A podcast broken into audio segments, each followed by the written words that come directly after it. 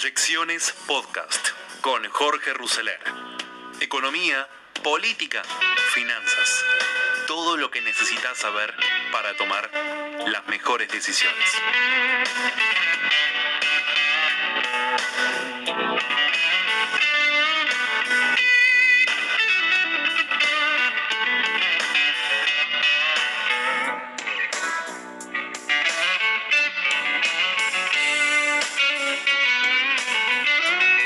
Profesor Juan Carlos de Pablo, buenas noches, ¿cómo le va?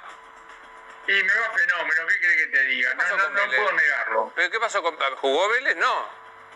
Déjame contar una anécdota de gente que creía que el micrófono estaba apagado y no estaba, cosa por el estilo. Una, siendo Reagan presidente de Estados Unidos, tenía que grabar un programa de radio, entonces, viste, dice, prueba de voz, 1, 2, 3, 4, ese tipo de cosas. ¿Sabes lo que dijo Reagan? Dijo Reagan, he ordenado bombardear Moscú y dentro de cinco minutos va a volar todo por el aire. Y trascendió. Qué lindo momento, así que Ortelli, cuídate a. Está contado, está contado en las memorias de Anatoly Dobrynin, que fue el embajador de Estados Unidos, en, de Rusia en Estados Unidos antes de 35 años. Bueno, subió el dólar, por lo menos la primera pregunta para que te enojes rápido, es subió el dólar y ahora Pero ahora qué, ¿cuánto subió el dólar? 156, ¿Cuánto subió a el 156, profe. Dólar? De 156 a 155, no perdamos tiempo. ¿Viste? A ver si, a ver si mañana está hiperlógico, escúchame. Los argentinos, Argentina no es un país para cobardes. Acá cuando cae el PBI cae el 10% Claro. y cuando recupera 8%. En el mundo tenemos una recesión 0,2 y viste, no. Ahora tenemos que tenés que agradecer. Sos Juan Carlos de Pablo de Argentina. Imagínate que te toca Juan Carlos de Pablo de Nueva Zelanda. De- de- de- debe ser reaburrido estar discutiendo sin corona y todo eso. ¿Vos te imaginás un, un economista de Nueva Zelanda en medio de comunicación? No debe haber, no debe haber. Claro. Lo cual, lo cual es una bendición para los de Nueva Zelanda, porque la gente dice Nueva Zelanda, la gente se aburre. Bueno, acá estamos demasiado entretenidos, ¿no? Ahora, y si esto fuera, si esto no fuera costoso, esto sería fascinante. Claro. El problema es que es costoso. Y muy. Siempre de eso. No, pero digo, más allá del chiste del dólar y que yo que yo hago siempre con vos, este, hoy charlamos con Carlitos Burgueño en la radio y él decía, bueno, efecto del cepo de la carne, del cepo de las exportaciones de la carne, que parecía que se iba a rever rápidamente y no, o sea, seguimos ahí estancados con este tema, con un efecto mayor que el de la carne en sí, ¿no? Primero el, tema de la carne. Técnicamente, la resolución no dice prohibido las exportaciones, sino que suspendió durante 30 días dar nuevas eh, licencias, cosas por el estilo. Con lo cual, no fue desde el punto de vista operativo tan violento como cuando, vos te acordás de la época de Guillermo Moreno, que literalmente bajaron containers llenos de, de carne que ya estaban arriba de los barcos. Igual, estropeaste la cosa, porque si un chino estaba por firmar un nuevo contrato, lo va a pensar, ¿no es cierto? Y el exportador lo va a cuidar, etcétera, etcétera. Entonces, ¿a dónde vamos con esto? Vamos con esto a decir, es una manifestación de cómo se quieren resolver los problemas. Este es el tema, porque muchas veces vos tenés un problema, pues decir, ¿cuál es la solución? Tomá el tema de la ley de góndola, vamos a otra cosa, la ley de góndola. Acá no hay nada eh, conspirativo ni cosa por el estilo, pero vos metete en los zapatos del gerente de compra de un gran supermercado. El gerente de compra de un gran supermercado tiene a todos los tipos, este, no digo de rodillas, pero casi que le quieren vender. Entonces el tipo elige. ¿Con qué criterio elige? ¿Más riesgo menos riesgo? Entonces el tipo dice, para un gatito, yo voy a hacer un contrato con el muchacho de la economía popular, hay que ver si tiene este, boleta, si tiene esto, si tiene antecedentes. Entonces no, me quedo tranquilo con lo que conozco. Claro. Dicho de otra manera, hay un tema, que es cómo entrar en determinados canales. Ahora, ahora, la solución es decir, momentito, si usted quiere vender un producto y tiene 100 metros, del que usted prefiere el supermercado, 30, de los otros 30, 5, y si no, deja la góndola vacía. ¡Pum! Claro. Eh, te quiero preguntar dos que vi hoy que tienen que ver más con una cuestión de política internacional, pero quiero que lo mires desde la economía. Uno, hoy la Argentina vota en contra de Israel, se quita de la demanda que hacía contra Venezuela por derechos humanos, en el medio de la negociación con la deuda y mete desde acá adentro una solicitada del kirchnerismo duro que dice hay que suspender el pago de la deuda. Todo este combo desde el lado de la economía, ¿cómo cae? Yo me maté de risa cuando leí esa declaración porque dije, pero si no te pensábamos pagar, ¿cuál es la novedad? No es que en el presupuesto había un hito y dice, le vamos a pagar. Y ahora dice, menos mal que dijeron, no vamos a pagar. no le pensamos pagar. Entonces es más batifondo interno que otra cosa. Ahora, ahora, esto no quita que cuando el señor Guzmán o, o, Chodos o quien sea va a hablar primero con la burocracia del fondo, después con Georgieva y finalmente ella con el board, no haya uno en la negociación, porque Guzmán va a tener que ser prolijito, va a decir vamos a hacer esta cosa, donde les dice, perdón, pero acá mira lo que dice la solicitada, no tiene más valor que eso. No hay ninguna, ninguna previsión de pagarle al Club de París al fondo con esfuerzo argentino. Hoy leí la otra información internacional que quiero consultarte y solo leí el título y la bajada y no de un diario especializado en economía, que Pedro Sánchez, el presidente del gobierno español, viene a la, Argentina, entre otros lugares de Latinoamérica, y viene con una bolsa de inversiones por parte de empresas españolas. ¿Me, me entusiasmo? Primero que venga, después hablamos. Digamos, los políticos te hablan en un idioma, ¿viste? Todas las reuniones son todas positivas, todos los avances son significativos y vos decís lo quiero ver. La pregunta elemental que tenés que hacerte, y Luis, el grueso de las inversiones las hacemos los argentinos. Entonces acá no es un tema de extranjero, acá es un tema de clima de inversión. ¿Para qué vas a invertir? Yo le explico a los alumnos de la universidad, un acto de inversión es un acto instrumental. Si vos me decís que estás tomando el helado, yo te pregunto por qué, vos me decís, porque me gusta tomar helado y tengo plata. Gracias, terminó la conversación. Si yo te pregunto por qué te compraste una heladería y vos me decís porque me gusta tomar helado, sos un idiota. Nadie se va a comprar una línea aérea porque le gusta viajar en avión. Entonces vos tenés que explicarlo desde el punto de vista operativo yo hago, corro los riegos, porque a raíz de eso, si se dan los presupuestos sobre los cuales estoy planteando la inversión, voy a poder hacer otras cosas que me gustan.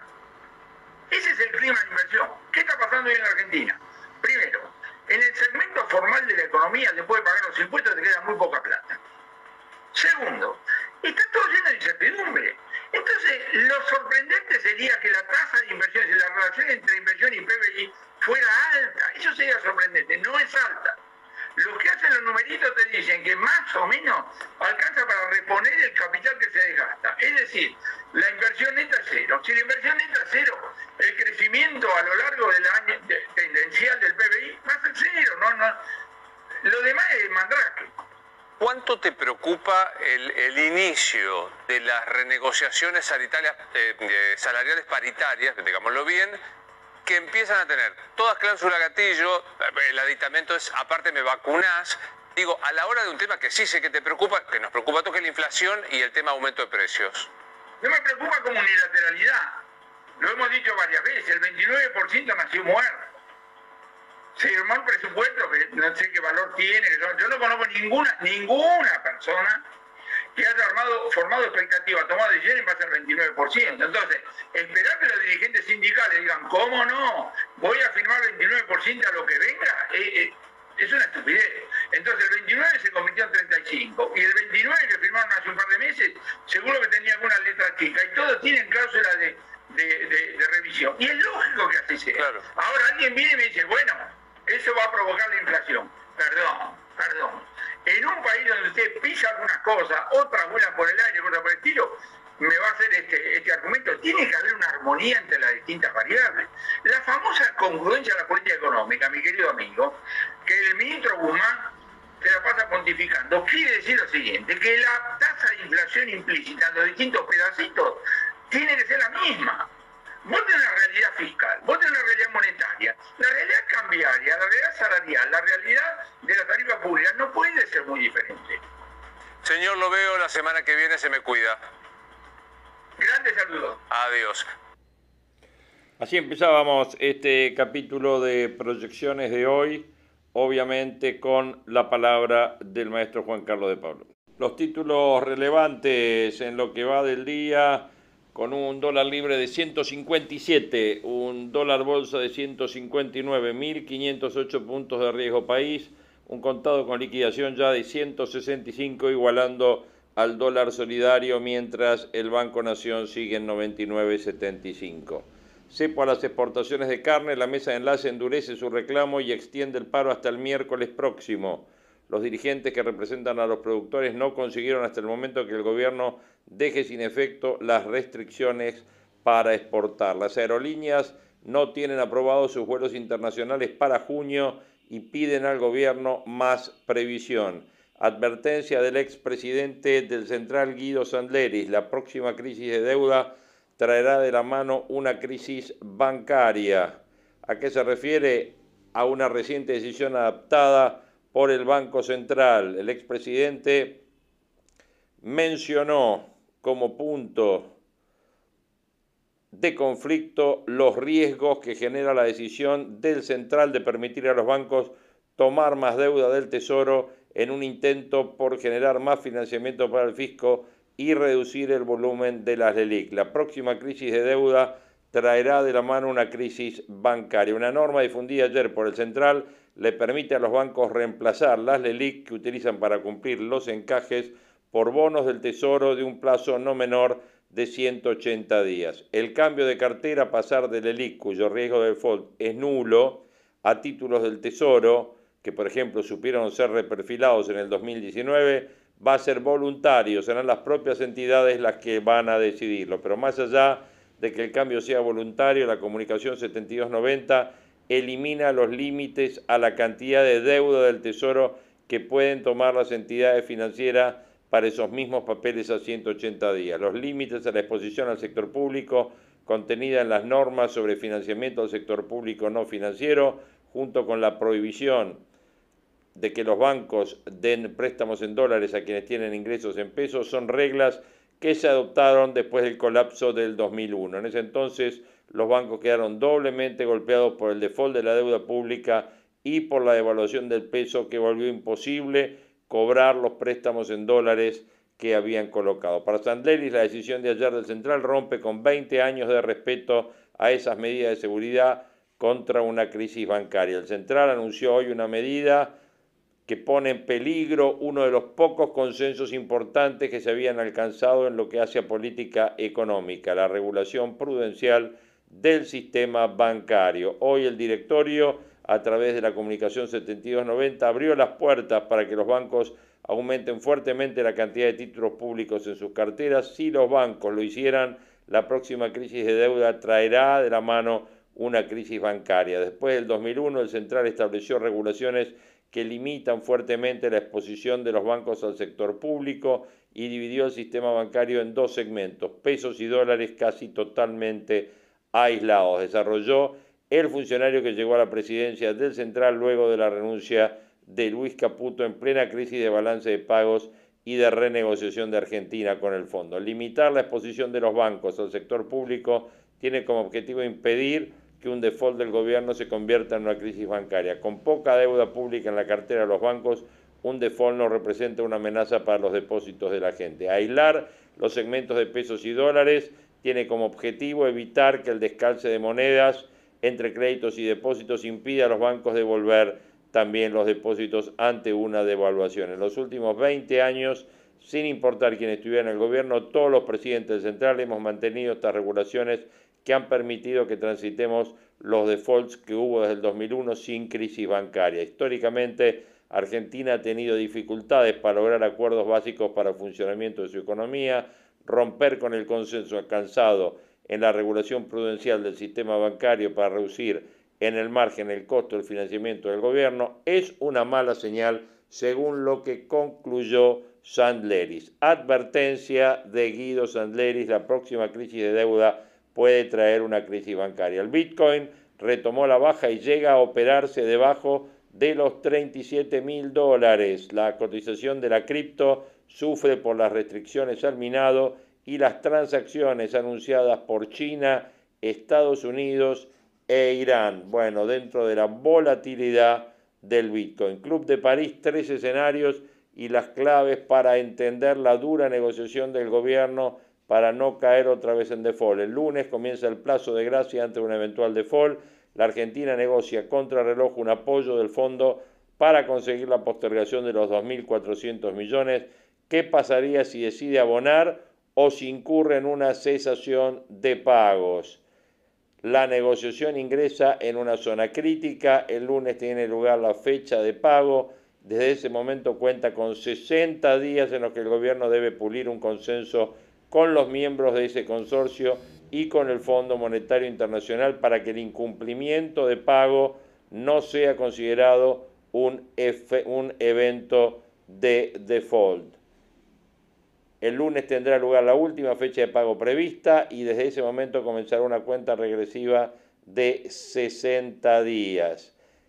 Claves de la negociación, el escenario más optimista, que el gobierno consigue el apoyo del Club de París y el Fondo Monetario y reprograma los 2.400 pendientes, esto despeja el vencimiento, es el eh, primer escenario optimista, digamos, para ponerlo. El segundo es pago sin apoyo. Otro escenario es que finalmente no haya ningún tipo de comunicación del fondo y que el pedido de Guzmán de reprogramar quede sin sustento político. En ese caso sería, para no caer en evento impago, el gobierno que elija cancelar con reservas obviamente sería un fuerte golpe. El respaldo se verá en las próximas semanas cuando se defina si existe o no un guiño del Fondo Monetario que marque el avance de las negociaciones sobre un nuevo programa.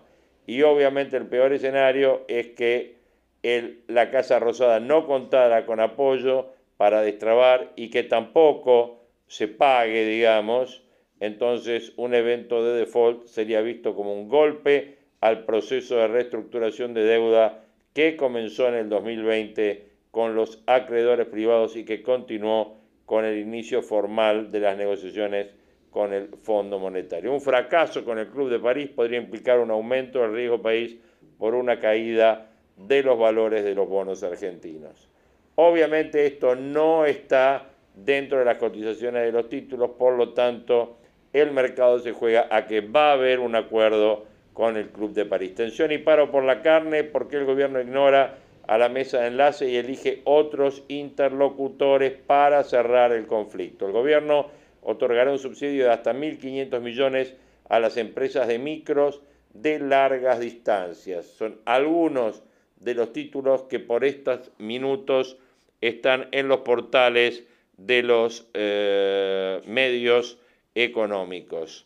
Eh, audios que van a tener, además del que ya escuchamos de Juan Carlos de Pablo, van a estar escuchando una serie de noticias y reflexiones respecto del tema de la votación de ayer de la Argentina contra Israel y también el, tema de eh, votar con Venezuela y con Cuba en la eh, Organización de Naciones Unidas y también van a estar teniendo eh, lo mejor de la realidad del mundo y de España en un resumen de hoy por hoy de la eh, eh, cadena española.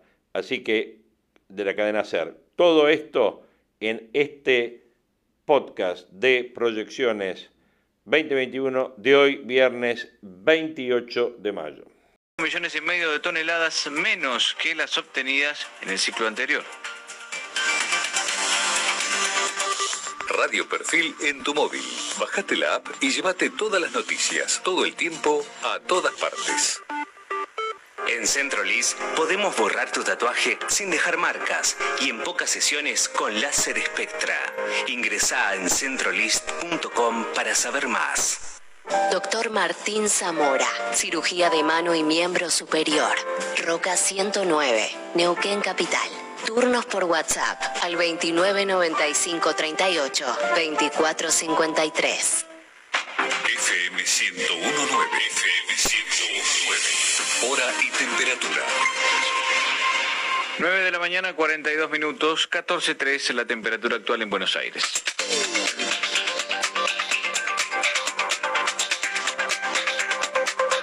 Cielo parcialmente nublado, 21 grados la máxima para hoy.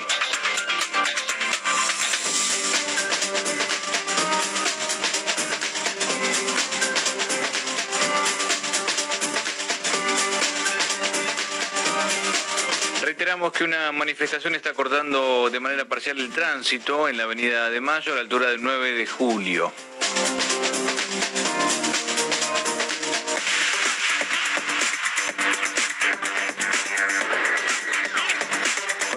Marcha intensa y algunas demoras en la zona de Puente Alcina, sentido al barrio de Pompeya.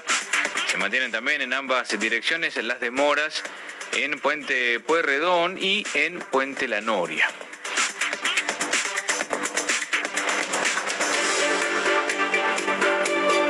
Estados Unidos le informó a Rusia que no se reintegrará al Tratado de Cielos Abiertos. El gobierno de Joe Biden decidió no regresar al pacto que permite vuelos de monitoreo sobre instalaciones militares de los dos países y del que se había retirado el gobierno anterior de Donald Trump. La decisión significa que solamente sigue vigente un tratado grande de control de armas entre ambas potencias nucleares. Moscú y Washington tienen un 90% de todas las armas nucleares que existen en el planeta. Primer ministro Benjamín Netanyahu determinó que existe una obsesión anti-Israel.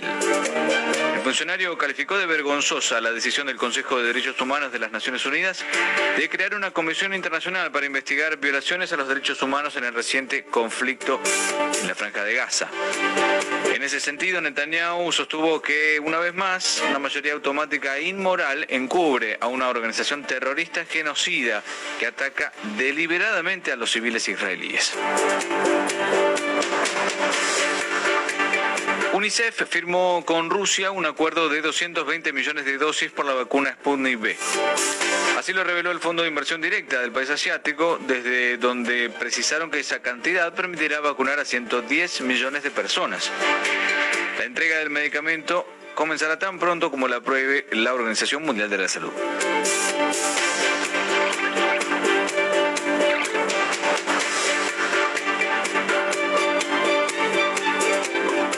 Español pidió que no se aplique la segunda dosis de AstraZeneca a menores de 60 años. A principios de abril, el Ministerio de Sanidad había tomado la decisión de vacunar con la inyección anglo-sueca solo a mayores de edad por la aparición de eventos trombóticos. Las autoridades locales ahora recomiendan usar la inoculación de Pfizer para este segmento etario. Principales títulos de los portales argentinos.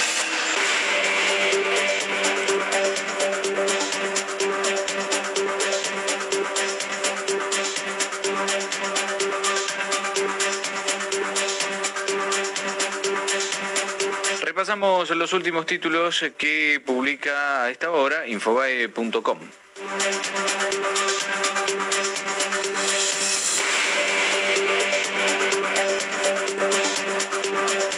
Pese a la alarma por el récord de casos, el gobierno planea mantener las restricciones que establece el DNU vigente. El lunes se volverá a la etapa anterior de restricciones durante cinco días. El fin de semana siguiente habrá dos días duros. Hay preocupación por la fuerte suba de contagios, pero la atribuyen a los comportamientos de hace 14 días. El impacto de las medidas actuales se evaluará hacia el final de la semana próxima. Títulos en infobae.com. La escuela es lo primero que se abre, es la frase de Fernán Quirós, que podría anticipar una decisión del gobierno porteño. El ministro de Salud de Capital Federal aseguró que esperarán el informe de los contagios de este viernes para adoptar una decisión. Rodríguez Larreta quiere volver a la presencialidad el próximo lunes en las escuelas.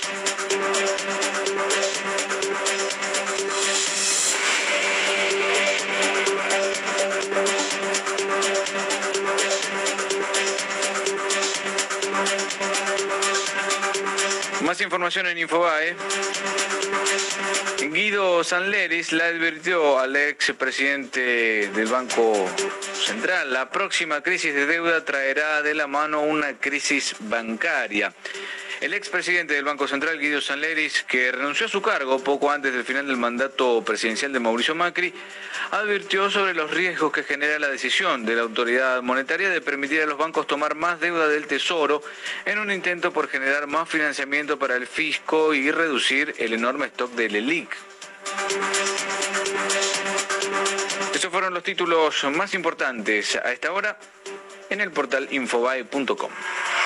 Radio Perfil 1019. La Argentina y el mundo sin pérdida de tiempo.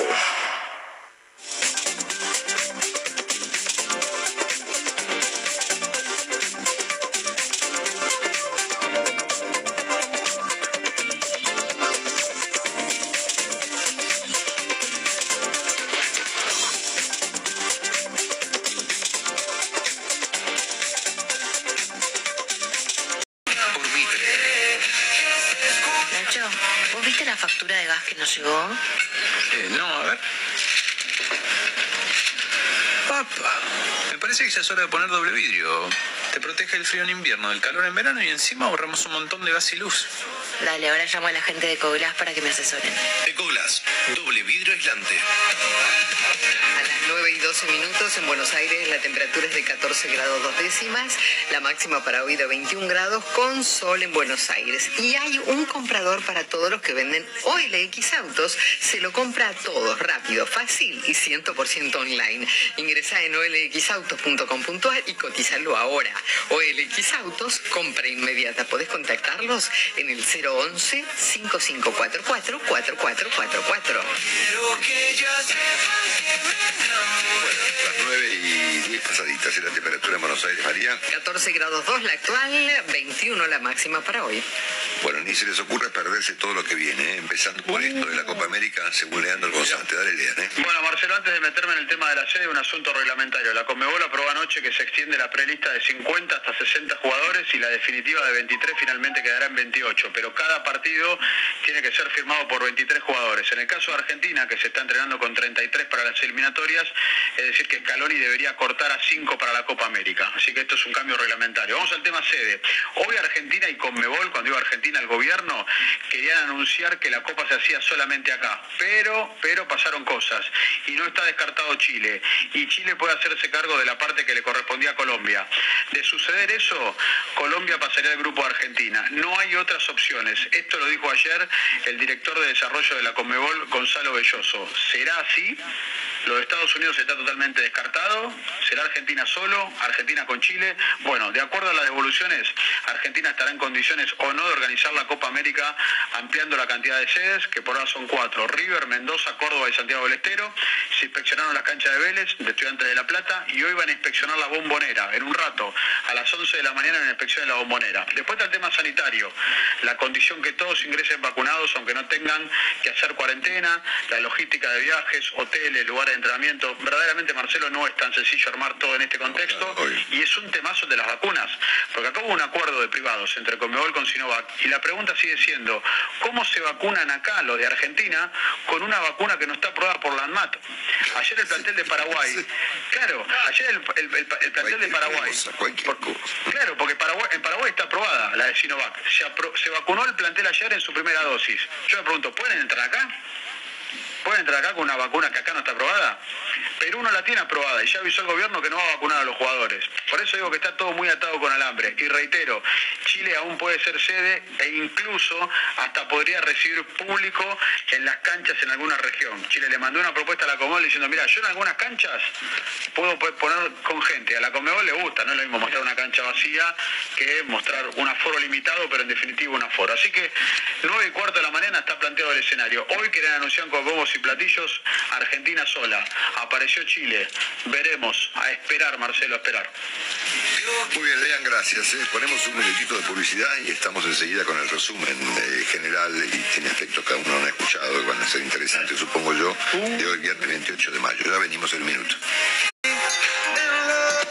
Repaso que va a arrancar algunos temas judiciales argentinos se va a finalizar con el tema de la pandemia y la Argentina, en las cosas que ha dicho el presidente ayer respecto al tema Pfizer, y con una nueva controversia que acaba de ocurrir hace no muchos minutos, otra vez con las clases en la ciudad de Buenos Aires entre el ministro de Educación, Nicolás Trota, y el ministro de Salud de la ciudad de Buenos Aires, Fernán Quiroz. Dicho esto, les eh, comento que seis eh, procesados por el tema del pacto de la Argentina con Irán, eh, entre ellos el viceministro de Justicia, el señor Juan Martín Mena, han pedido ayer la nulidad del proceso que está en curso, eh, donde se investiga el, el- bueno, el rarísimo acuerdo que Argentina celebró en su momento con Irán para saltear a la justicia argentina. Hay una crónica hoy en Clarín que en el fondo termina siendo desopilante respecto del caso Skanska, que fue un caso de corrupción muy conocido, eh, el primero que estalló, como se dice ahora, en la era Kirchner, la época de Néstor Kirchner, eh, y que tuvo como protagonista una empresa sueca llamada Skanska y al ministro de Planificación en su momento, Julio De Vido. ¿no? Entonces, el- la- lo que leo hoy es que el fiscal federal Abel Córdoba pidió que que se han citado 600 testigos y se ordena un entrecruzamiento de llamados entre el exministro de Julio de Guido, el secretario López, el de los bolsos y diversos empresarios.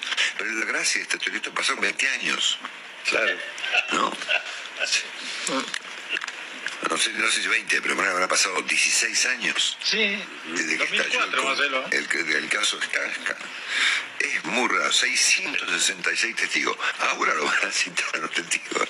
La famosa frase, famosa frase del ministro de Vido en ese momento. Esto fue un negocio entre privados, no tenemos nada que ver. Ya no se acuerdan nada los testigos. Bueno, el segundo tema. Ayer, eh, vamos a ver si creo que vamos a hablar con Juan en un rato, la televisión francesa, el principal programa de la televisión francesa puso al aire la historia de la, del cepo, la exportación de carne de Argentina, obviamente presentado como una rareza mundial. ¿no? Eh, Juan reportó esta historia ayer en un artículo muy interesante Infobae y mm, lo tengo aquí. Em, la guerra de las carnes se llama el artículo, ¿no? Este que por supuesto es una guerra que eh, están festejando Brasil y Uruguay, que están listos para venderle una montaña de carne a China, que es lo que Argentina ha resuelto no hacer. La explicación que ayer ofreció el presidente Fernández sobre el tema, a pesar de que en su momento había criticado, cuando no era presidente, eh, los cepos, las exportaciones, eh, bueno, ayer ofreció la explicación de que esto va a seguir adelante hasta tanto no produzca resultados. Lo escuchamos. Nosotros a partir del primero de enero del año que viene lo que vamos a pedir y exigir a los frigoríficos es que vendan la carne trozada.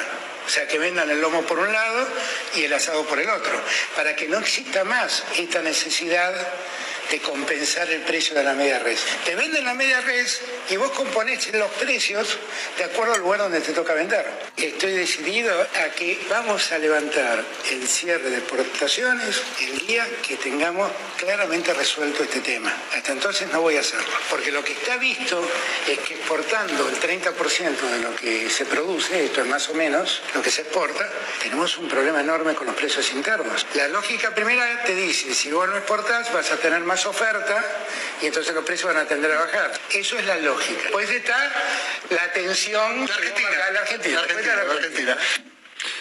Bueno, muy bien. Este, hasta ahora la medida no ofreció resultados positivos, al contrario. Claro, porque, porque el aumento del precio de la carne no tiene nada que ver con lo que está diciendo el presidente. El aumento del precio de la carne es la inflación, claro. Claro, claro. Ahora entonces volvemos a aquella idea que eh, desarrollamos con mi colega, el profesor Cornillón, respecto del llamado empecinamiento terapéutico. Esto es una medida, se aplica, no funciona.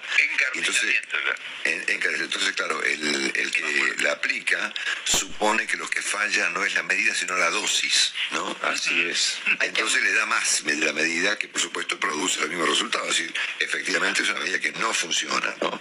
Pero bueno, este, el presidente ha eh, entrado en esta lógica tan pintoresca, digamos, de la llamado, del llamado encarnizamiento terapéutico, ¿no?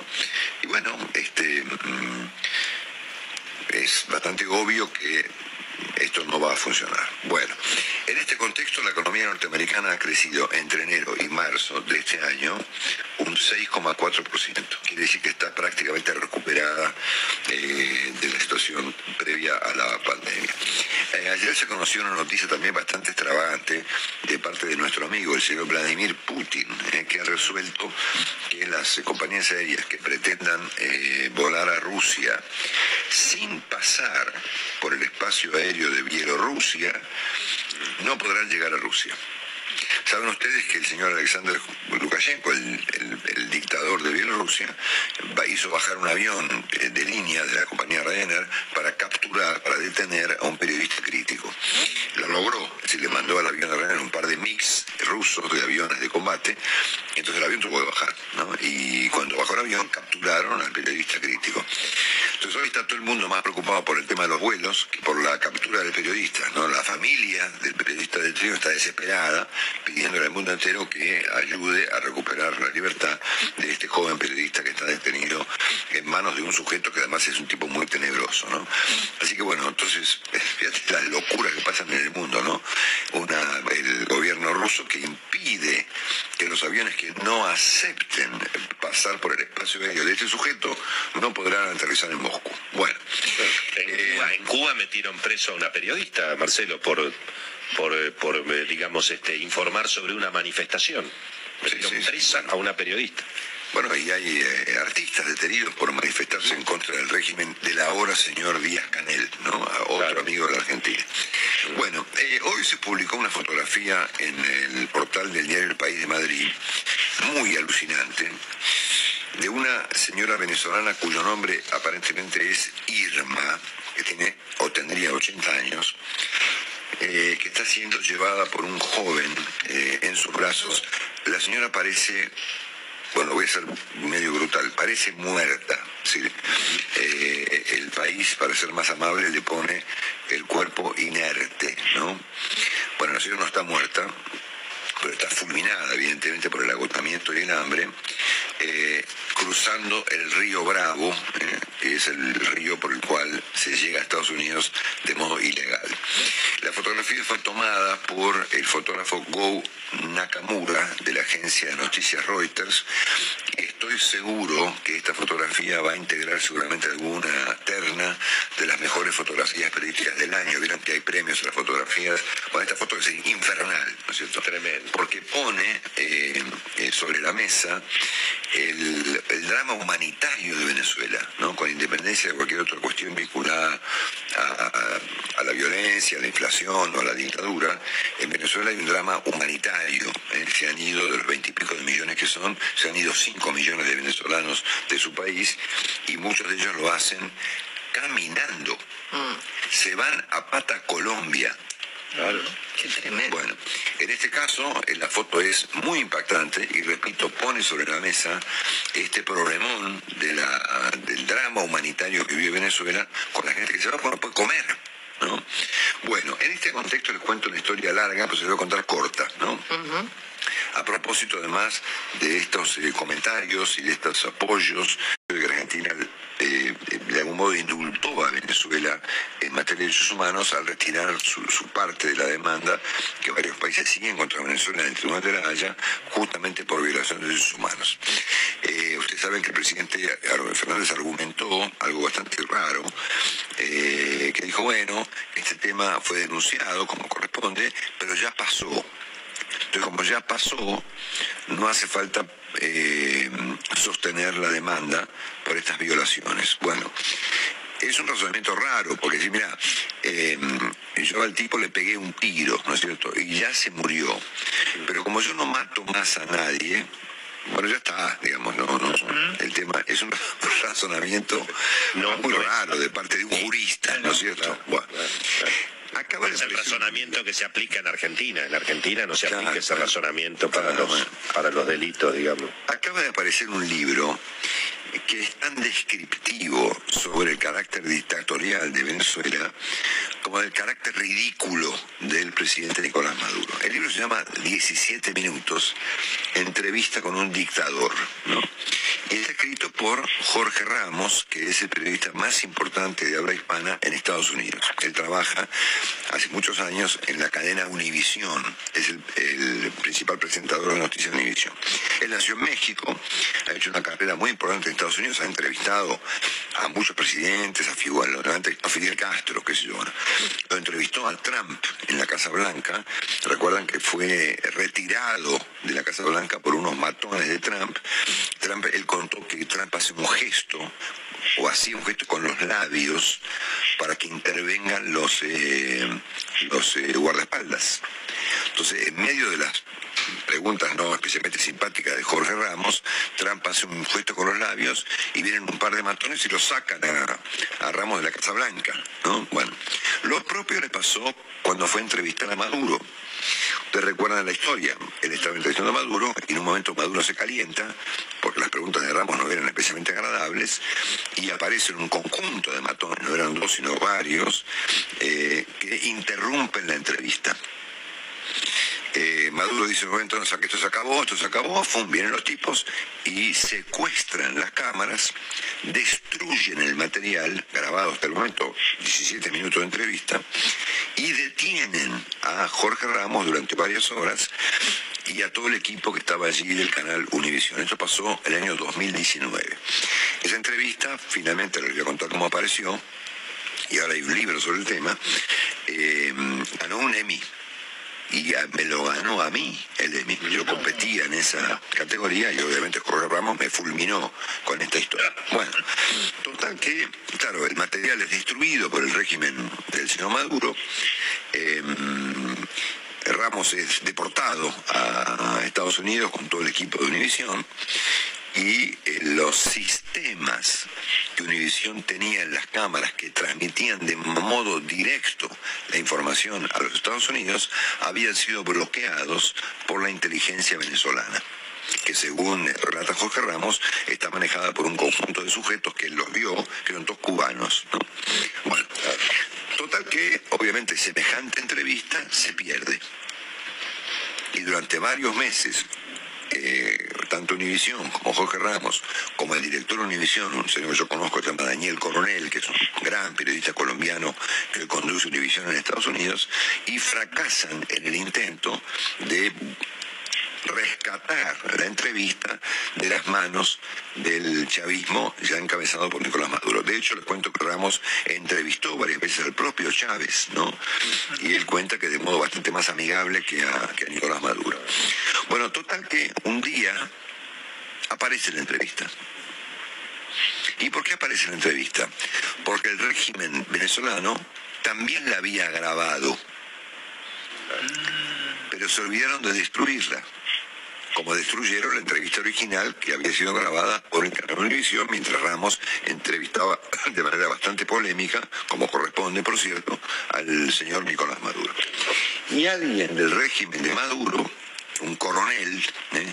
aparentemente preso en este momento, no sé si le entrega, le vende o lo que sea, la entrevista grabada por el régimen venezolano a Univisión. Esa entrevista se publica el Jorge obtiene un premio Emmy por semejante nota y acaba de salir un libro absolutamente alucinante llamado 17 minutos, una entrevista a un dictador, firmado por Jorge Ramos, donde está toda esta historia contada. Entonces, entre la fotografía que hoy publica el país de esta señora Irma, eh, casi poco menos que muerta, cruzando el río Bravo para salir de Venezuela, pasando por México, y la historia que acaba de conocerse, el libro tiene nada, 24 horas, eh, vamos a ver si eh, Ramos nos puede contar la historia aquí en Radio la semana que viene. Argentina debiera mirar con atención lo que hace con Venezuela, ¿no? Sí. Bueno, dicho esto, eh, ayer eh, el señor eh, Tarek William Saab, que es un sujeto muy complejo. Yo tuve oportunidad de entrevistarlo para CNN. Te digo que suerte que lo entrevisté de manera remota, porque el tipo te da miedo, ¿no? Bueno, le agradeció al presidente Fernández el retiro de la demanda argentina que estaba presentada en conjunto con otros países por el tema de derechos humanos en Venezuela. Al mismo tiempo, eh, conocimos hoy la noticia de que el presidente Fernández es el único presidente invitado por el gobierno chino a ofrecer un discurso el próximo día 6 de julio, cuando el Partido Comunista Chino cumple 100 años.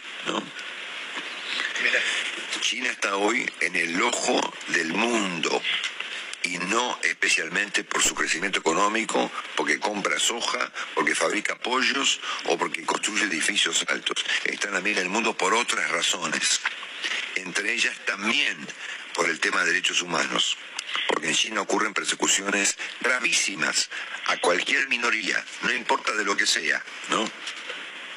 Minorías políticas o minorías religiosas. ¿eh?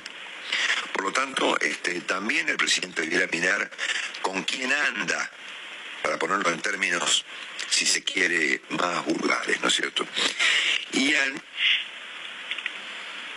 noticia de que Argentina, junto a un grupo de 21 países, ha pedido que se investigue a Israel por el uso desproporcionado de la fuerza contra el grupo terrorista Hamas, que recordamos es un grupo terrorista, no es el gobierno palestino, ¿no es cierto? No, es Al-Fatah, ¿eh? no son los sucesores de Arafat, son terroristas como eh, lo son los de la llegada dinámica, como lo fueron los de Al Qaeda o como son los de ISIS. Solo que en vez de, como ISIS, de ahorcar gente o prenderle fuego, estos tipos tiran misiles a los edificios donde viven niños. Entonces, es como si vos vivieras en San Juan y Entre Ríos y de repente te caen en tu cuadra 45 misiles. ¿Cómo se llama eso? Terrorismo. Terrorismo.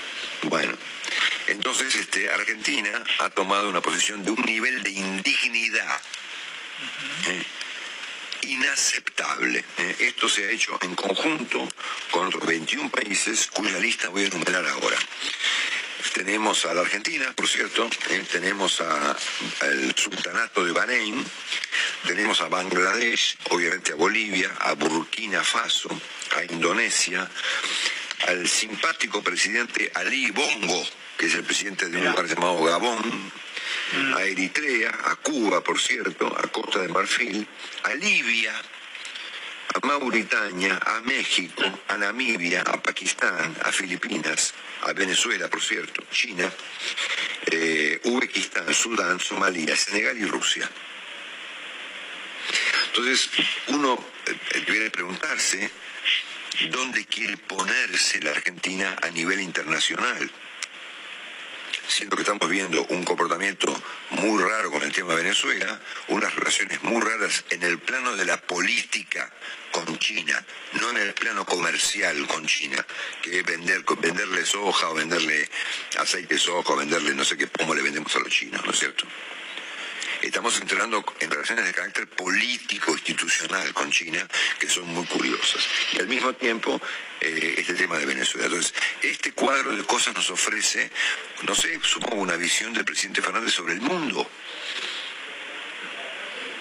O sea, condenando o, buscando una condena eh, a un país como Israel. A ver, el primer presidente que recibe a Alberto Fernández cuando es designado presidente fue el presidente de Israel, el primer ministro Netanyahu. ¿Cómo nos llama ahora, por ejemplo, por teléfono? ¿Qué le dice? ¿Qué tal, el primer ministro? ¿Cómo le va? Estoy investigándolo, probó una investigación porque ustedes son, los terroristas son ustedes, no los de jamás. ¿Pero qué es esto, señores? A mí me da vergüenza ajena tener un presidente que avale esta clase de conductas, planteos y cuestionamientos en conjunto con esta clase de países. Si a esto le agregamos que el presidente será un orador eh, en el aniversario del Partido Comunista Chino y que al mismo tiempo promovemos este, que se retiren denuncias contra los derechos humanos en Venezuela, bueno, ¿me pueden explicar cómo porro no van a conseguir vacunas?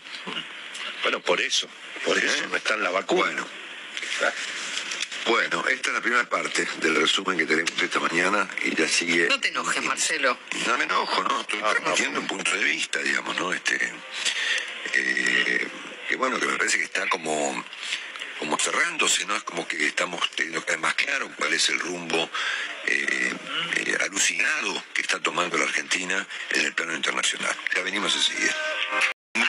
Circulen eh, audios por WhatsApp de supuestas conversaciones telefónicas de personas, que es una vecina, por ejemplo, que supuestamente le cuenta a otra que está a punto de caer una bomba atómica, por ejemplo, en el obelisco, o que Cristina Kirchner estaría a punto de robarse el Banco Central. Nadie- eh, son eh, eh, conversaciones simuladas que muchas personas incautas creen que son ciertas. Yo, a mí me reenvían mucho, ¿lo viste qué barbaridad? Y yo digo, no, esto no es verdad. Son, eh, a- alguien se dedica a fabricar esos audios para que la gente se asuste.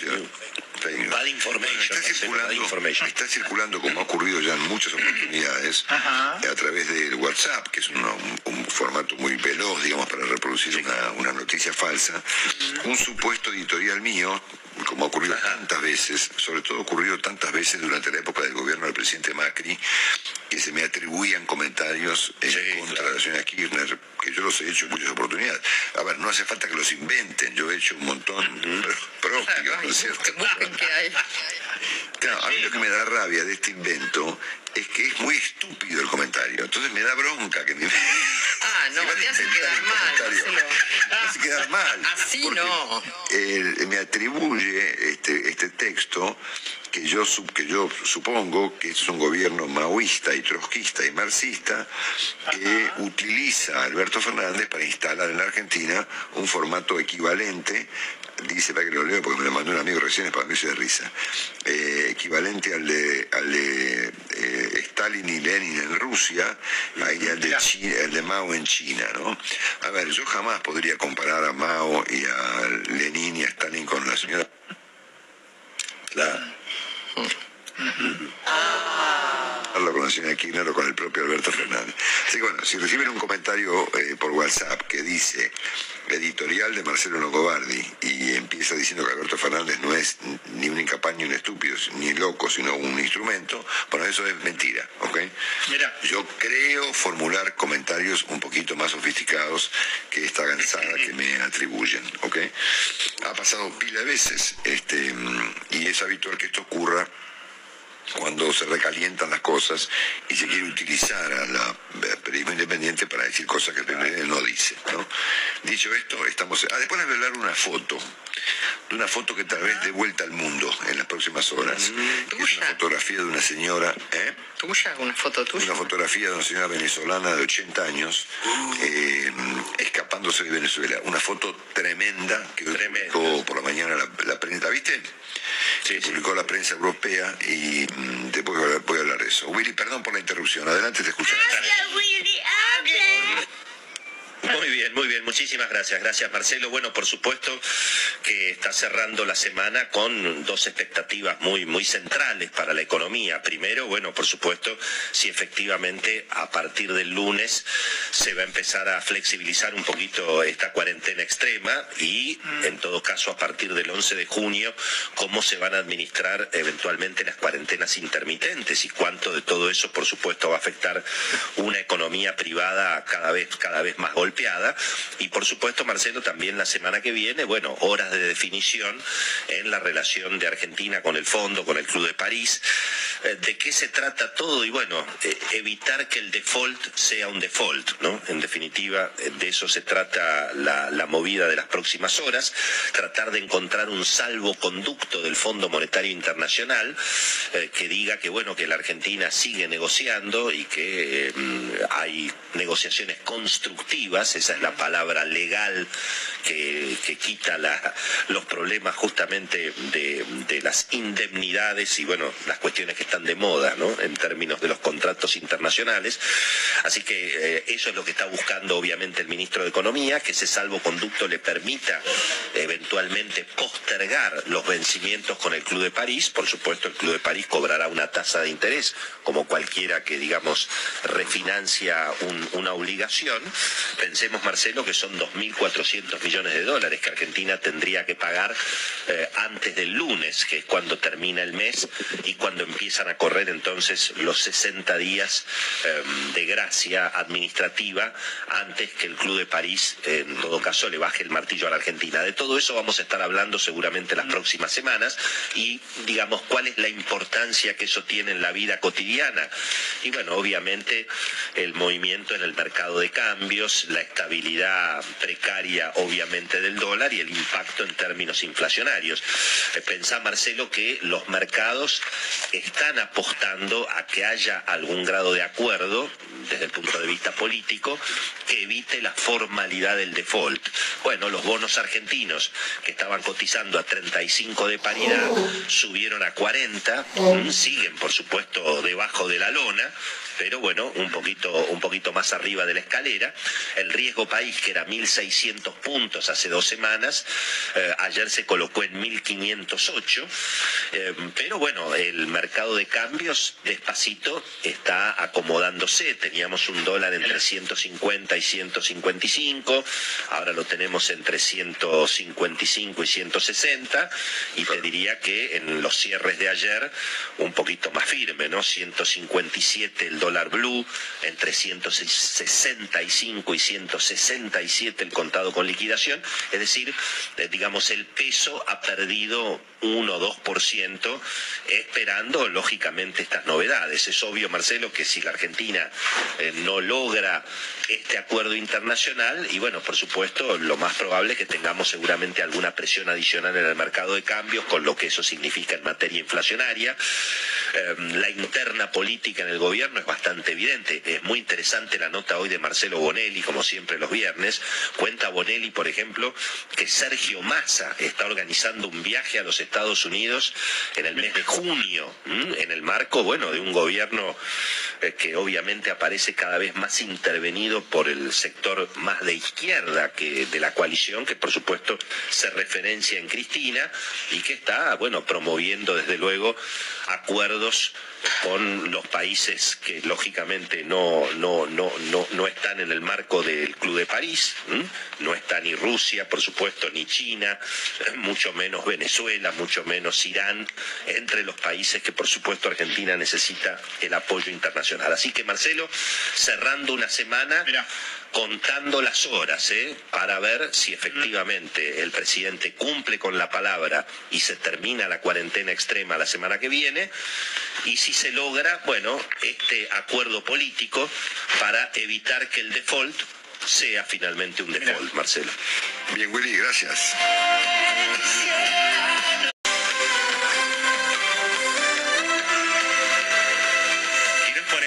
Conveniencia de organizar la Copa América. El ministro de Salud de la ciudad, Fernán Quirós, fue el primer político de la Argentina en preguntarse sobre si es responsable realizar la Copa América en estas circunstancias epidemiológicas dramáticas. En conferencia de prensa, esto decía Quirós. Desde el punto de vista sanitario, naturalmente, todo lo que podamos evitar y sobre todo por las cuestiones también organizacionales, de cantidad de gente que se mueva al respecto, todo lo que podamos evitar de facilitar los contagios hay que hacerlo en cada momento de acuerdo a la situación epidemiológica. Desde la sede del gobierno porteño, Mercedes Ninzi Mitre informa primero. En tanto en las terapias intensivas sigue la lucha. Denuncian una ola de contagios entre camilleros del Hospital Pediátrico Pedro de Lizalde. Según indican los trabajadores de este centro de salud, los casos están aislados, pero analizan sus contactos estrechos. Entre el personal médico hay especial preocupación por la situación sanitaria que atraviesa en estos momentos la Argentina y la mayoría coincide en que las medidas de confinamiento deben continuar. Rodrigo Jorge Mitra informa primero. Ahora es muy fuerte el rum rum de la Copa América en Estados Unidos. Con Colombia afuera y con presión en Argentina por la situación pandémica, se reflotó la posibilidad de que Estados Unidos se anote como sede única de la Copa América. Según los trascendidos, se haría con público y habría una oferta formal desde Washington que la Conmebol ya estaría analizando. Tránsito. Se mantienen muy lentos los cruces de los puentes de la Noria y Pueyrredón en ambos sentidos de circulación, sobre todo en el cruce hacia Avellaneda, sobre la autopista 9 de Julio Sur. Hay demora fuerte ya a partir de California. Tengan en cuenta además que el puente Alcina está presentando retrasos. A esto hay que sumar a las zonas de peajes de las autopistas de Lepiane, Perito Moreno y acceso oeste también con inconvenientes en zona de peajes. Trenes, subtes y están operando horario. ¿Se la va a encontrar el presidente en el Congreso? El senador republicano Mike Brown califica de locura estas cifras. Los republicanos en el Senado han anunciado una contraoferta solo para la parte de infraestructuras de 900.000 millones, que es menos de la mitad de lo que propone la Casa Blanca para este sector. De momento aquí la respuesta económica a la pandemia sigue viniendo de la mano del diálogo social que pone en valor el gobierno después de acordar la renovación de los ERTE. La marca de la Casa del Gobierno de España se llama diálogo social. En momentos de turbulencias, la democracia necesita eh, elementos de legitimación eh, y creo que el principal de ellos, eh, sin lugar a dudas, es el diálogo social. Me parece que hoy muchas personas van a poder dormir tranquilas. La vicepresidenta Yolanda Díaz encabezó este jueves la escenificación de este acuerdo que prolonga hasta septiembre esa red de salvación para centenares de miles de trabajadores, sin la cual la crisis probablemente habría sido mucho peor. Lo reconoce el gobernador del Banco de España. Esa respuesta de política económica ha evitado un deterioro eh, mucho mayor. Eso no quiere decir que no seamos cautelosos desde el Banco de España, ¿no? pero yo creo que los escenarios extremos desde algunos hemos. Otra cosa son las tensiones que han podido quedar entre gobierno y patronal después de esta negociación que se ha resuelto a última hora, en extremis. Conviene que sigan siendo cordiales porque queda trabajo por hacer con los agentes sociales. La OCDE nos ha señalado lo más urgente, Jordi Fabrega. Las ayudas directas tienen que llegar cuanto antes a las empresas porque si no su viabilidad está en riesgo, dice la asesora económica de la OCDE, Aida Caldera. Se están ejecutando despacio y, por ejemplo, el sector turismo no ha salido del bache y no va a salir durante un tiempo. Entonces estas medidas son importantes y hay que hacerlo cuanto antes. El informe sobre España de la OCDE mejora las previsiones de crecimiento que superarán de media el 6% entre este año y el próximo y recogen un largo listado de recomendaciones entre las que el secretario general del organismo, Ángel Gurria, subraya retrasar la edad de jubilación. Recomendamos, por lo tanto, vincular la edad de jubilación no a una cifra mágica de una cantidad, sino a la expectativa de vida. También se recomienda crear una comisión independiente para decidir si hay que subir o no el salario mínimo y mantener los elementos de la reforma laboral que dan más flexibilidad a las empresas y que el gobierno quiere derogar. Pues una de esas reformas está al caer, la de las pensiones. El ministro José Luis Escribá avanza que están cerrando los últimos flecos. Yo creo que estamos ya a días, eh, semanas, no, pero, pero no, no pillarme los dedos, porque realmente con los agentes sociales, de nuevo con los, con los representantes de los trabajadores y de, las, de, las, de, la, de la CEO y la CEPIME, lo que estamos discutiendo ya para el acuerdo de pensiones es eh, detalles sobre el texto normativo, ya de, detalles muy, muy, muy, muy concretitos. ¿no? Todo un alivio para Pedro Sánchez poder mantener esa paz social en medio de la tormenta política que está soportando por el indulto a los presos del proceso, dentro y fuera de su partido. Un minuto y se lo contamos. Triturado y al vacío. Como sano y menos Batidora para triturar, batir y conservar al vacío. Compra Laika Bosch en tu tienda en nuestra web o llámanos. Bosch. Te trae en exclusiva el nuevo libro de los futbolísimos de Roberto Santiago, El misterio de la máscara de oro, la primera novela interactiva de fútbol en la que desde el 28 de mayo los lectores podrán decidir qué ocurrirá en la siguiente entrega. Todos los viernes un nuevo capítulo de la mano de Kimitec y la Fundación Mavi, solo en as.com. 15 años, como oyes, Oscaro.es ha sido tu compañero de viaje durante 15 años. Y para celebrarlo, Oscaro.es te ofrece durante tres semanas hasta un 20% de descuento en una selección de piezas nuevas y originales con una montaña de regalos. Ver condiciones. Compra la pieza adecuada para tu coche en internet. Oscaro, la referencia para tu coche. Oye, papá, la tele del salón... mm, A, a ver cómo te lo digo sin que suene muy mal. Eh, Se ve un poquito así como... No sé, un poquito como que ahora en los días FNAC del 29 de mayo al 1 de junio te puedes ahorrar el IVA en tecnología, home y gaming. ¿Sabes lo que te quiero decir, no? Todo pasa en FNAC. En la cadena Ser. Hoy por hoy. 7 y 8 minutos, 6 y 8 minutos en Canarias. Yo tengo clarísimo que el indulto no se puede dar, además no se debe dar. Políticamente creo que no se debe, es totalmente indeseable, jurídicamente no es legal. La de Alfonso Guerra es una de las últimas voces de la vieja guardia del PSOE que se ha sumado a las críticas por los indultos. Su opinión hoy es muy diferente a cuando defendía el perdón total a Rafael Vera o a José Barrio Nuevo. Esta vez coincide con Felipe González, al que respondía ayer otro expresidente. Todos los compañeros del partido apoyaron a Felipe, apoyamos a Felipe González en decisiones difíciles.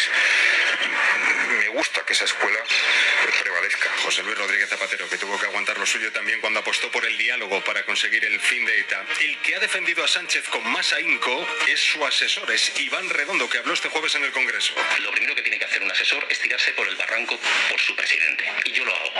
Y yo lo hago aquí, ahora y mañana. Y lo siento. Se lo voy a dejar clarito. Ahí voy a estar con él hasta el final. Presidente Pedro Sánchez. Pero lo que de verdad preocupa en las federaciones socialistas es el efecto electoral que puedan tener los indultos. Y es muy revelador cómo modulan sus mensajes los varones que gobiernan en solitario de los que comparten ejecutivo con fuerzas nacionalistas. Un ejemplo, Chimo Puig, que por cierto va a estar con nosotros hoy en el abierto, y Emiliano García Paje. Yo creo que no hay otra vía que la cooperación, que el diálogo, el reencuentro. Deseo con todo mi alma y con toda mi fuerza que no se tome esa decisión. Más que una medida de gracia, me parecería una enorme desgracia. El principal temor de estos sectores es que los líderes independentistas salgan a la calle para volver a hacer lo mismo. De hecho, la Asamblea Nacional Catalana renovó este jueves su apuesta por la unilateralidad. Pero su presidenta, y esto es importante, ha reconocido que el indulto les desarma, que desactiva su discurso. Barcelona, Sergio López, buen día. Buen día. La presidenta de la Asamblea, Elisenda Palusie, ha dicho en su cuenta de Twitter que la concesión de los indultos desarma el apoyo hacia la secesión tanto dentro de Cataluña como en el extranjero, porque si ya son libres, la causa no es tan urgente.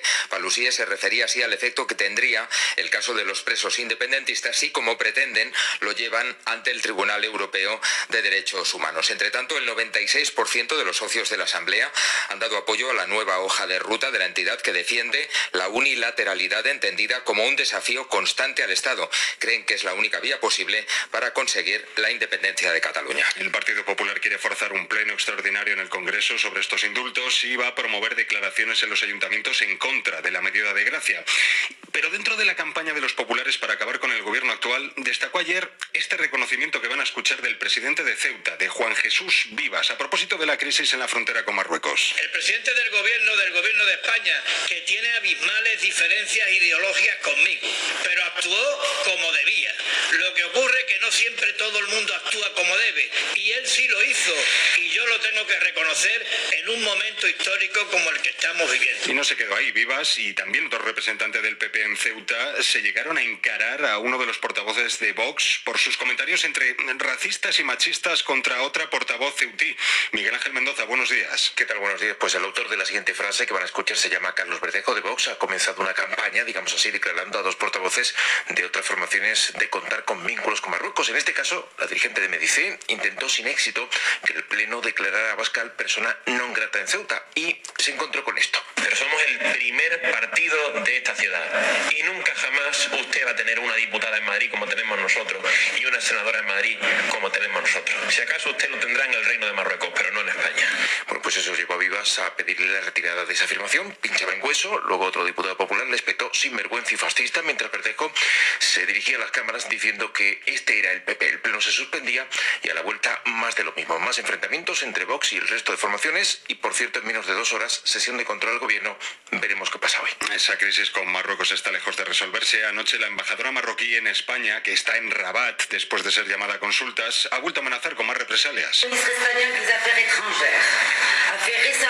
Acusa a la embajadora, a la ministra de Exteriores, de agitar la actual crisis con sus declaraciones. Y desde Andalucía, el mensaje del presidente de la Junta, de Juan Manuel Moreno Bonilla, también a Vox, después de que la ultraderecha haya facilitado el rechazo de la nueva ley del suelo, una de sus apuestas estrella. Y si usted quiere derribar un gobierno, entonces es que usted está pensando en los intereses de su partido y no está pensando en los intereses de los andaluces y de Andalucía. Esa es la clave. Esa es la clave. Moreno Bonilla, por cierto, que es positivo por coronavirus. Se lo confirmaron este jueves después de esta intervención que escuchábamos en el Parlamento andaluz. Sigue el lío, por cierto, con la vacunación con AstraZeneca. Enseguida vamos con ello. Buenos días. En el sorteo del cupón diario celebrado ayer, el número premiado ha sido 76.045. Asimismo, el número de serie correspondiente a la paga, premiado con 3.000 euros al mes durante 25 años, ha sido 22. Hoy, como cada día, hay un vendedor muy cerca de ti repartiendo ilusión. Disfruta del día y recuerda, con los sorteos de la 11, la ilusión se cumple.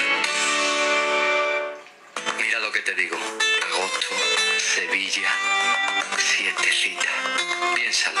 Aires acondicionados con modo silent y mucho arte. EAS Electric. Descubre más en easelectric.es.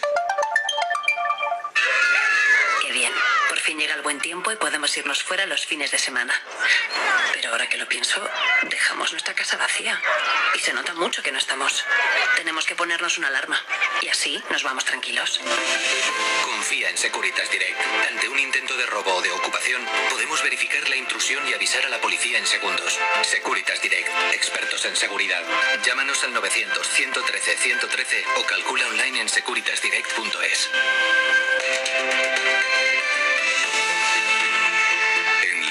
Ser.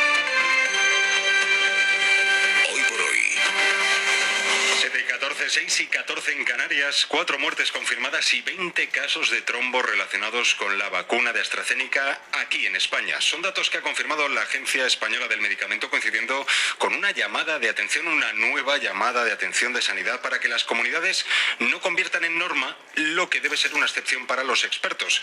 Es la segunda dosis de AstraZeneca, Sonia Palomino. Sanidad ha difundido esos datos en medio del pulso que mantiene con las comunidades gobernadas por el Partido Popular que no están siguiendo las recomendaciones oficiales. Es más, están animando a sus ciudadanos a ponerse la segunda dosis también de AstraZeneca. Entre los 5 millones de dosis que se han puesto de AstraZeneca en España, se han dado 20 casos de trombosis graves y 4 muertes. Dice el Ministerio que por eso está prescribiendo poner la segunda dosis de Pfizer, que no es por un capricho, sino que la decisión se toma para minimizar riesgos. Pero eso va contra lo que dice la Agencia Europea del Medicamento, que aboga por completar la pauta con la dosis de AstraZeneca. Y también la mayoría de las personas que están yendo a ponerse la segunda dosis están eligiendo esa farmacéutica. A esta hora les podemos contar que se ha dictado en España la primera sentencia que reconoce a un sanitario el contagio de COVID como una enfermedad profesional. Es inédito porque hasta ahora solo se ha reconocido el 10% de los contagios de estos profesionales como un accidente de trabajo, no como una enfermedad. Es una sentencia que puede sentar un importante precedente porque el sindicato CESIF está tramitando centenares de denuncias similares. Informa Teresa Rubio. El logro es doble. Primero porque es el primer caso en el que el COVID se reconoce como enfermedad profesional y segundo porque se trata de un administrativo personal al que se excluyó específicamente del Real Decreto del Ministerio.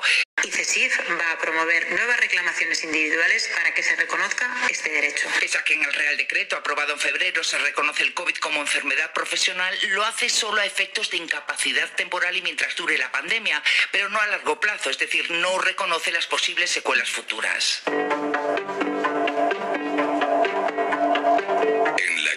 Ser,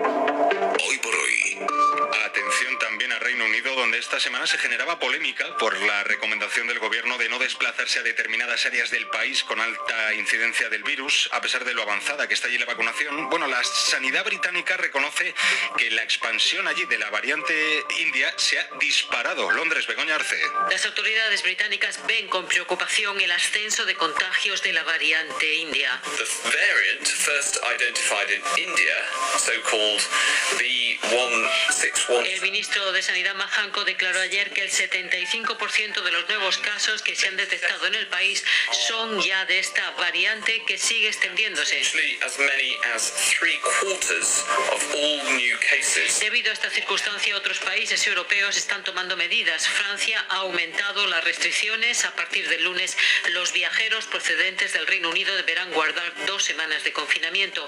Alemania ya prohibió el pasado domingo todos los vuelos con el Reino Unido no esenciales. Austria ha prohibido los vuelos directos con el Reino Unido. Según Hancock, los nuevos contagios son 5.290 y el último número de fallecidos 33. La incidencia acumulada sigue bajando, 125 casos por 100.000 habitantes en los últimos 14 días. Y otros asuntos de la crónica internacional, empezando por Oriente Próximo, que sigue sufriendo las consecuencias de la última ofensiva de Israel, que puede constituir crímenes de guerra. Así lo estima al menos Naciones Unidas, que quiere enviar allí una delegación para investigar lo ocurrido. Informa Oriol Andrés. Durante su ofensiva contra Gaza, Israel bombardeó viviendas, oficinas de organizaciones humanitarias, centros médicos y sedes de medios de comunicación.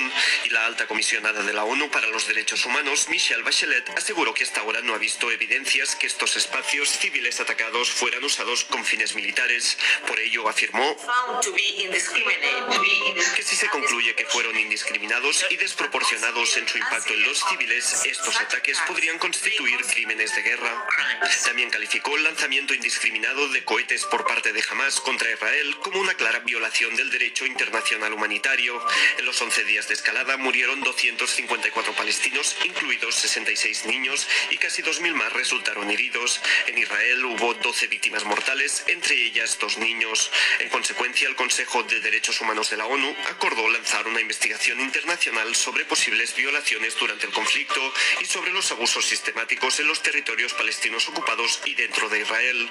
Una decisión que el primer ministro israelí Benjamin Netanyahu se apresuró a calificar de vergonzosa, afirmando que es fruto de la obsesión anti-israelí del Consejo. Desde Varsovia, el mensaje de los padres de Roman Protasevich, el periodista secuestrado por Bielorrusia después de forzar el aterrizaje de Ryanair en el que viajaba.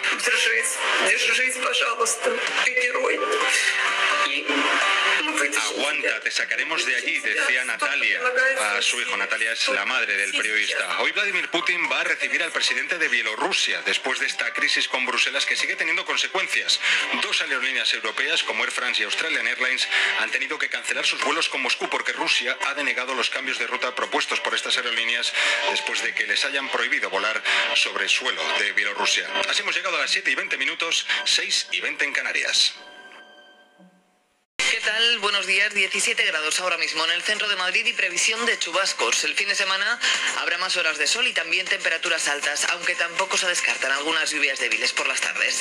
Y el Ayuntamiento de Madrid acelera el paso y da luz verde a la ordenanza de movilidad sostenible. La Junta de Gobierno aprobaba ayer el texto del proyecto que sustituirá a Madrid Central tras su anulación por un defecto de forma. Se van a establecer dos zonas de bajas emisiones, el centro y Plaza Elíptica. Pero además hay otras novedades. Nos las cuenta Adrián Buenos días. ¿Qué tal Virginia? Buenos días. Tres cambios en el nuevo Madrid Central, designado al menos por ahora zona de bajas emisiones de especial protección del Distrito Centro. Los comerciantes podrán acceder en las mismas condiciones que los residentes. Se amplía una hora hasta las 11 de la noche el acceso de las motos y se prorroga un año el permiso para los vehículos de reparto con etiqueta B. La normativa en la plaza elíptica, también con especial protección, es diferente. Allí solo se impedirá el paso a los vehículos sin etiqueta, los llamados A, que desde el 1 de enero del año que viene no podrán acceder al interior del M30 y cuya prohibición total en la capital será en 2025. Al margen de las zonas de bajas emisiones, la ordenanza también incluye cambios en el SER, en el Servicio de Estacionamiento Regulado, que se amplía fuera de la M30. Borja Caravante, delegado de Medio Ambiente y Movilidad. Se recoge la posibilidad de que en 20 barrios más se pueda incorporar el Servicio de Estacionamiento Regulado, el SER, principalmente aquellos barrios frontera, no se ampliará si no existe acuerdo por parte de los vecinos. También está el ser dinámico, en el que las tarifas variarán en función del nivel de contaminación en la ciudad y las plazas de alta rotación. Solo se podrá aparcar como máximo 45 minutos y estarán en las inmediaciones de hospitales, centros de salud o zonas comerciales.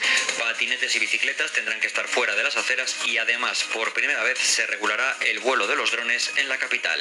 Un plan que sigue generando polémica. El alcalde, que en su día recurrió el plan de Manuela Carmena, pide ahora a los grupos que no hagan batalla política de este asunto. Y la oposición insiste en que el nuevo plan es una estafa e insuficiente para bajar la contaminación. Rita Maestre de Más Madrid e Ignacio Benito del PSOE.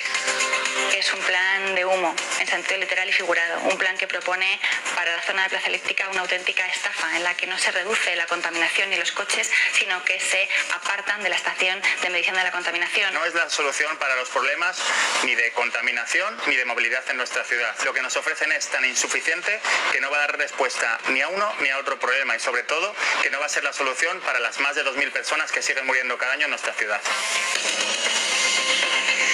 La Junta de Gobierno también aprobaba ayer el nuevo contrato del SAMUR Social por casi 12 millones de euros, lo que supone un incremento del 44% necesario para atender de mejor manera a la emergencia social. Esta inversión se traduce en un refuerzo de la plantilla de 15 trabajadores más y un aumento de 250 plazas, hasta las 1.250 en establecimientos hoteleros para personas en situación de emergencia. Pepe Aniorte es el delegado de Bienestar Social.